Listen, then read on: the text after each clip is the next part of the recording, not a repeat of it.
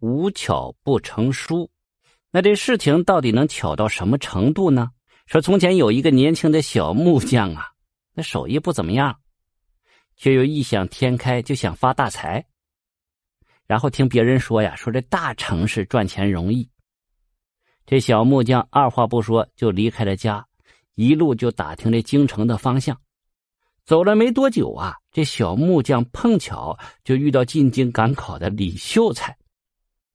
因为自己大字不识一个呀，所以呢特别尊敬识字的文化人。然后和这李秀才结伴而行，一路上相互照应。二来呀，也能跟着这个秀才学点东西，长点见识。这个李秀才呀，是个热心人，是知无不言，言无不尽。要换句话来说，就是墨迹。所以这一路上啊，两个人是有问有答，说说笑笑，但也轻松愉快。这一日，这小木匠和李秀才走在路上，旁边有一个骑马的人。那马蹄踏在这青石板上，发出清脆的声响来着，嘚嘚嘚嘚嘚嘚嘚嘚。李秀才诗性大发了啊！马踏青石，足敲鼓。正巧旁边有一户人家正在那喂鸡呢，那鸡嘴呀就啄在一块破铁板上，发出犹如敲钟的脆响了，当当当当当。李秀才一看，又摇头晃脑了，呃，鸡啄黄粱，嘴敲钟。小木匠觉得这两句挺有意思。就牢牢记住了。到了京城，两个人很快就分道扬镳了。这小木匠啊，看什么都觉得稀奇。见那城墙下围着一群人指指点点，好奇的挤进去了，想看看到底是什么这么热闹啊？原来呀，大家正在看一张黄榜呢。这皇帝广招天下英才，谁能认识一百个古文，谁就能当驸马。这张皇榜已经贴出很长时间了，那来看榜的人是络绎不绝。但是那些字曲里拐弯，就如同天书一般，谁也看不懂，自然也就没人敢接这皇榜。小木匠摇头晃脑，就看了一会儿，就指着这皇榜：“哎呀，可惜可惜呀，这一字不识啊！”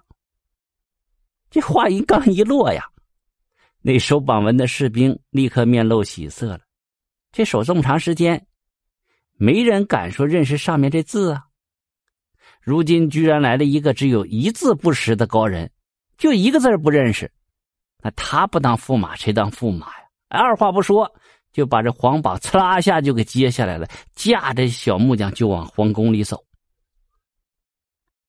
听说有人接下皇榜，那皇帝是分外的欣喜呀，赶来就把国师叫来了，让他好好的考考。看看这年轻俊杰到底有多大能耐！这国师上下好奇的打量这小木匠，这怎么看都觉得他不是个读书人呢，更像个乡下土包子。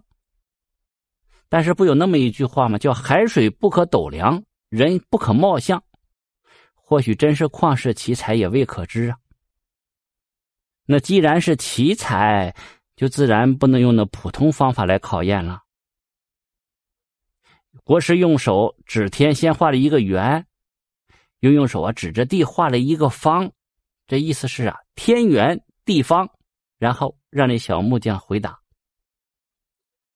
小木匠一看，还以为这国师比划着问他会干什么活呢？是擅长做这锅盖呀，还是做板凳啊？小木匠心想：这不是小瞧人吗？立刻伸手双手画了一个更大的圆。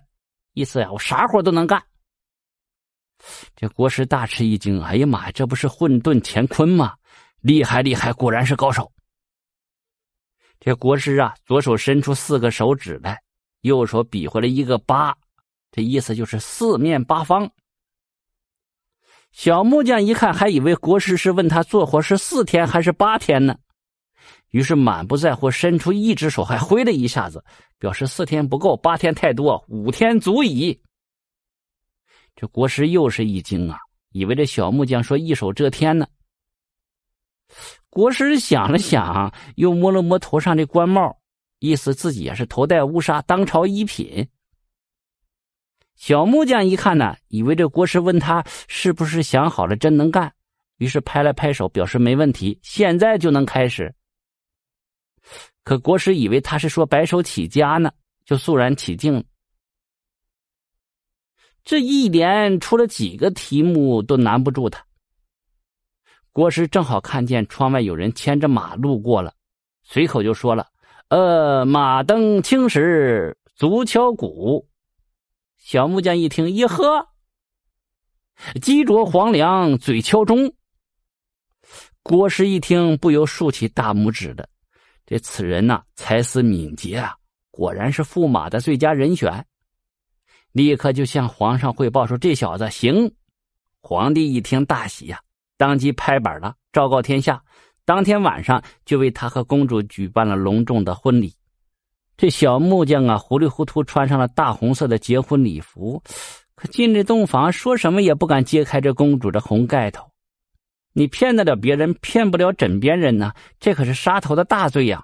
然后小木匠跪在这公主面前，把这事情一五一十的都说了。公主啊，这这咋整啊？这公主是越听越来气，那恨不得立刻叫人把他给杀了。胆大包天，谁都敢欺负是吧？转念一想，你是真要杀了他，那将来丢脸的是皇家呀，自己也只能守寡一辈子了。唉，没办法，只好忍气吞声，主动为这小木匠想办法蒙混过关。